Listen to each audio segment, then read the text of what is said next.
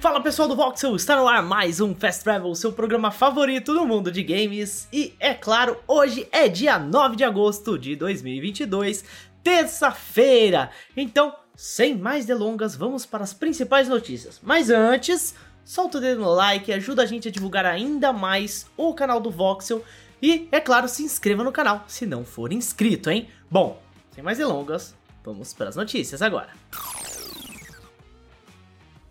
Bom, gente, a primeira coisa, vamos aproveitar que tivemos a Evo nesse final de semana aí e vamos tirar um momento para os joguinhos de luta, porque tem muito anúncio legal. Vamos começar com após 20 anos, sim, 20 anos, Fatal Fury vai ganhar uma sequência. Pois é, é isso aí, a novidade foi revelada em um breve teaser que destaca personagens como Billy Kane, Ken e o protagonista Rocky Howard. Ainda não tem nenhuma previsão de lançamento ou plataformas confirmadas, tá? Porque a produção acabou de ganhar um sinal verde. Então vamos ter que esperar um pouquinho aí. Quer mais do mundo da pancadaria? Pois é, Tekken 8 pode aparecer durante a TGA. Isso porque a Bandai Namco revelou um pequeno teaser que pode ser de Tekken 8. O vídeo começa anunciando uma atualização gratuita com alguns ajustes de combate para ser colocado no Tekken 7. No final, vemos Kazuya carregando Heihachi até a beira de um penhasco e o colocando ali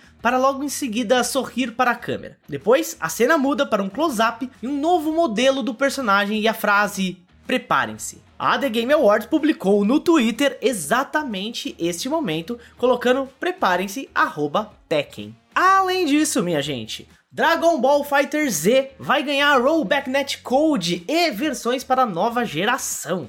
A Bandai Namco anunciou que o jogo vai receber suporte de netcode de rollback em breve. De acordo com o anúncio, a novidade estará disponível somente no PC, PlayStation 5, Xbox Series, com lançamento de versões dedicadas para essa nova geração. PlayStation 4 e Xbox One não terão esse suporte, mas será possível fazer o upgrade para as novas gerações. E se você acha que acabou, não acabou não, tá?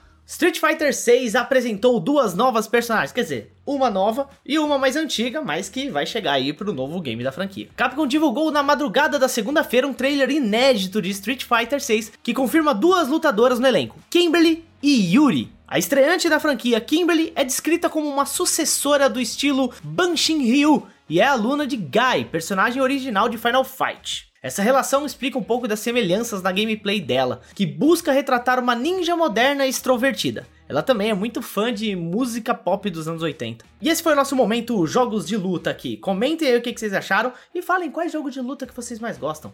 Bora para a próxima notícia. Bom, gente, e olha só que interessante, a Steam acabou de adicionar suportes aos Joy-Cons do Nintendo Switch. Pois é, em sua mais recente atualização, o cliente beta do Steam passou a oferecer o suporte a esse Joy-Con. Com isso, os jogadores agora têm a opção de usar controles do videogame híbrido da Nintendo em seus jogos para PC, permitindo até mesmo escolher entre diferentes configurações. Ou seja, é possível escolher a forma como o usuário quer usar o Joy-Con, seja por preferência pessoal para ter uma experiência mais autêntica no gameplay. Em casos de games com controles mais simples, necessitando apenas de um direcional e poucos botões de ação, também é possível usar apenas um Joy-Con. Essa configuração é ideal para games onde o jogador só precisa andar, saltar e atirar, por exemplo. Já em jogos com botões mais complexos, o game também pode usar o par de Joy-Cons simultaneamente. É isso aí, olha só, se você tem seus Joy-Cons aí, o controle ou o controle cachorrinho, você pode colocar no suportezinho e tal, ou jogar um em cada mão. É interessante, mais uma opção aí para quem quer usar seus Joy-Cons no PC também. O que, que vocês acharam? Bora para a próxima notícia.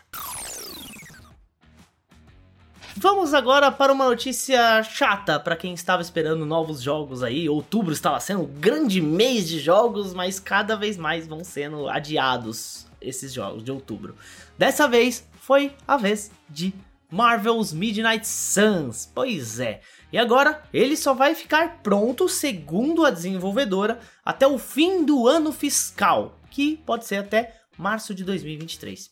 Vamos ver aí. A Take-Two fez esse anúncio no Twitter. Pois é, o jogo estava marcado para lançamento no dia 7 de outubro, mas agora vai ser jogado para o fim do ano fiscal da Take-Two, que é ali no final de março de 2023, como eu falei. Deixando as coisas bem claras, essa versão que vai ser lançada aí até março de 2023 são as versões de PlayStation 5, Xbox Series e PC, tá? A versão de PlayStation 4, Xbox One e Nintendo Switch agora estão listadas como To Be Announced então, pode demorar ainda mais para ser lançado. Bom, gente, caso vocês tenham se esquecido, o Marvel's Midnight Suns é aquele XCOM da Marvel, vamos dizer assim, né? Ele também é produzido pela Firaxis, que é a desenvolvedora do próprio XCOM. Então, o que, que vocês acharam de mais esse adiamento aí, galera? Vocês estavam esperando por esse jogo? Alguém empolgado? Comentem aí e bora conversar. Bom, gente, esse foi o nosso Fast Travel de hoje, terça-feira, dia 9 de agosto de 2022. Muito obrigado a vocês que estão acompanhando aqui no YouTube, a vocês que estão ouvindo pelo Sidecast e eu vou ficando por aqui. Vocês podem me seguir nas redes sociais, arroba no Twitter e no Instagram. Tchau, tchau!